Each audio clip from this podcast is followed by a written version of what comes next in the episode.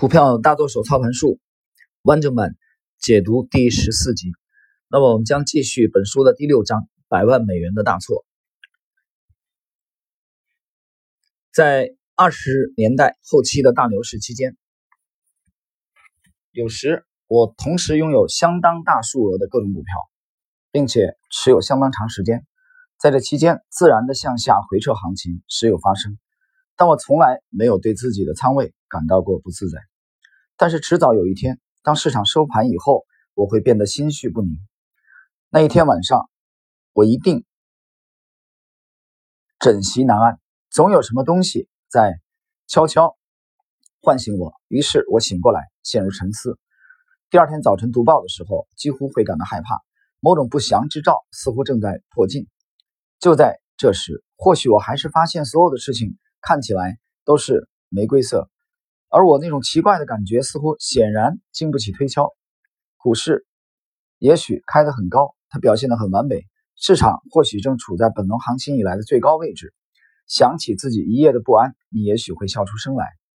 然而我已经知道这没什么可笑了，因为再过一天，这个故事就变得面目全非。没有灾难性的坏消息，而是仅仅因为市场朝某个方向。超长期波动之后，经常可能形成突如其来的转折点，市场风云突变。这一天，我扎扎实实的乱成一团，我不得不快快的脱手啊一大笔头寸。仅仅在一天之前，我还能在离最高的极端价位两个点之内轻松沽出所有头寸。然而，这一天简直天壤之别。我相信。许多操作者都曾经有过相似的经历。从市场本身来看，似乎一切都被希望点得火红。然而，就是此时此刻，精细的内心世界常常已经闪起危险信号。这只是通过对市场长期研究和在市场长期历练而逐渐发展起来的一种特殊敏感。坦率地说，我总是对自己内心的秘密警告持怀疑态度，通常宁愿采用客观的科学准则。但是实际情况往往照旧。有时，正当所有事情似乎都一帆风顺时，内心涌起一种极为不安的感觉。通过密切注意这种感觉，我在很多场合都受益匪浅。这里作者讲的这种感觉，其实就是啊，看起来是第六感，其实是他长期的这个看盘和交易之后啊形成的这种本能交交易的这种本能啊，对图表的这种异常的啊。这种这种感觉，其实有时候这种感觉其实很难用这个呃言语来表达。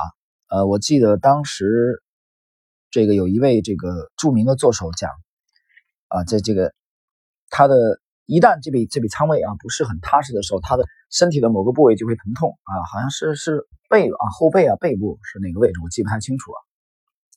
啊，这种已经形成了一种这个一种交易的本能，这个是需要多年的历练的。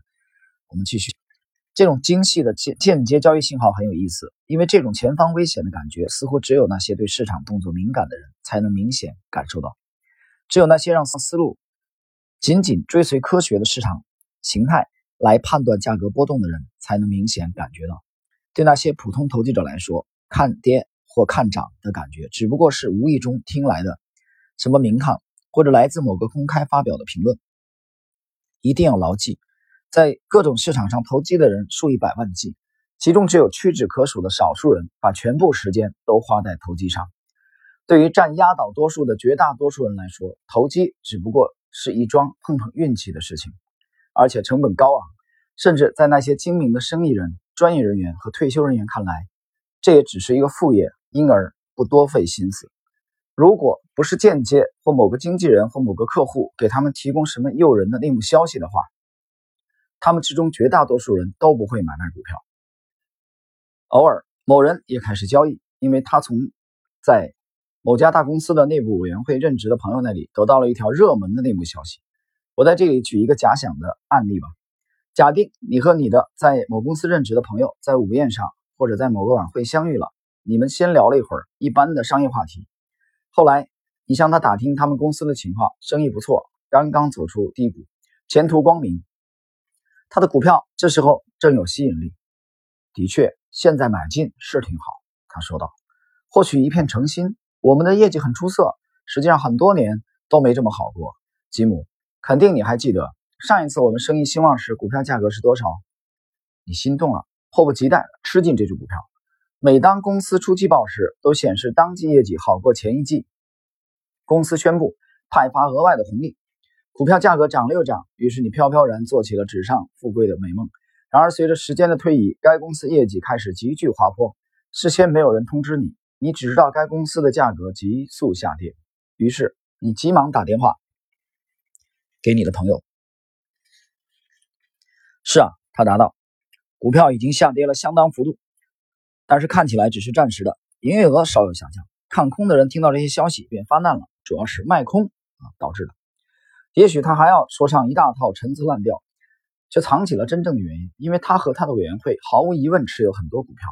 自从他们的业务即将严重滑坡的第一个确切征兆出现时起，只要市场还能承受，他们就尽多尽快的出货。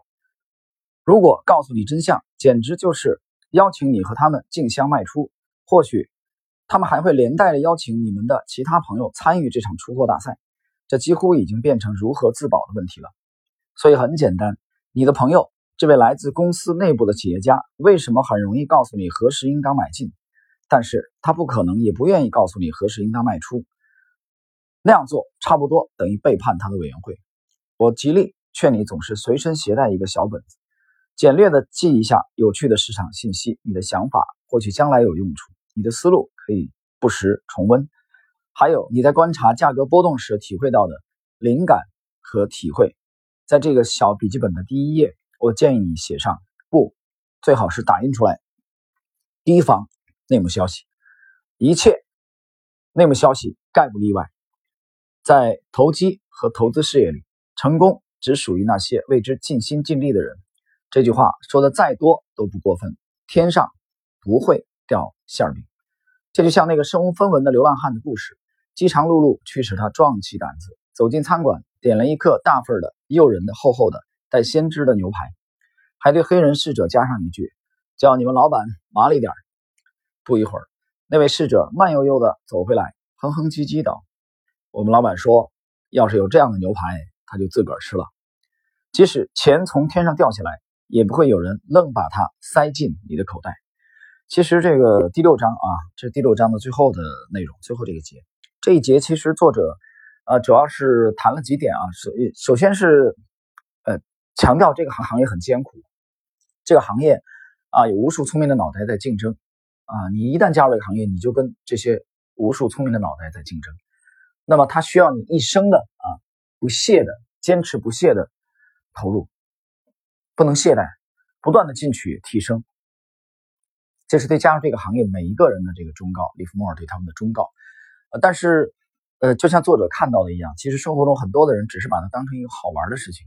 啊，就是我，比如说我放放几百万来这里玩一玩，啊，不行的话就算了。言下之意是这样，把它作为一种游戏。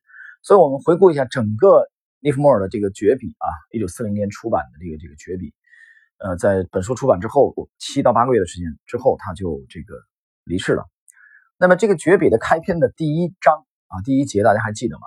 啊，我们解读的第一集，他每当听到别人说我怎么样在股市中可以快速的赚到一笔钱的时候，他非常反感。啊他就会告诉他们，他说：“你能告诉我，我怎么样可以快速的在一场这个官司啊，一笔诉讼当中，啊，或一或这个一个外科手术当中啊，一台外科手术当中快速的赚钱？”他想讥讽、讽刺那些啊没有意识到这个行业专业性非常强的人啊，这是所以这我觉得这一节的内容啊，这部分内容其实呼应了本书的第一章的第一节。啊，利弗莫强调这个行业的艰辛。这个我们的老百姓有句俗话叫什么？只看到啊贼吃肉，没看到贼挨打。啊，他只看到了这个做对，呃，这个市场给我们奖励，利润丰厚的时候，这个行业可能光芒万丈啊，它胜过我们生生活中的许许多多的行业。但是你没有看到，在整个漫长探索的过程中啊，这个投机记者他付出的鲜血和努力。所以很多人也没有。想到说想取得这样的利润的话，其实是要付出代价的。那么这一小节的最后啊，利弗莫尔强调的是提防内幕消息啊，他建议每一位投资者提防内幕消息。就我们的投资经历也是这样，我们对所有的内幕消息，所有所有的内幕消息都都不感兴趣啊。这一点我们可以自豪的讲，从九八年之后，九八年到现在已经是将近十二年过去了吧，十一年多了啊。从中证中证报的那个那个那个版面，那个套红的版面啊，我到现在还留着那个那个版面，我觉得在警醒自己，远离所有的这种所谓的消息。我们把精力集中在对市场行为的研究上。好了，那么今天的这一节啊，非常的简短啊，我们用这一节第十四集来结束这个股票大错手操盘术解读的这个其实啊它的第六章百万美元大错的啊内容。从下一节我们将进入第七章三百万万美元的盈利。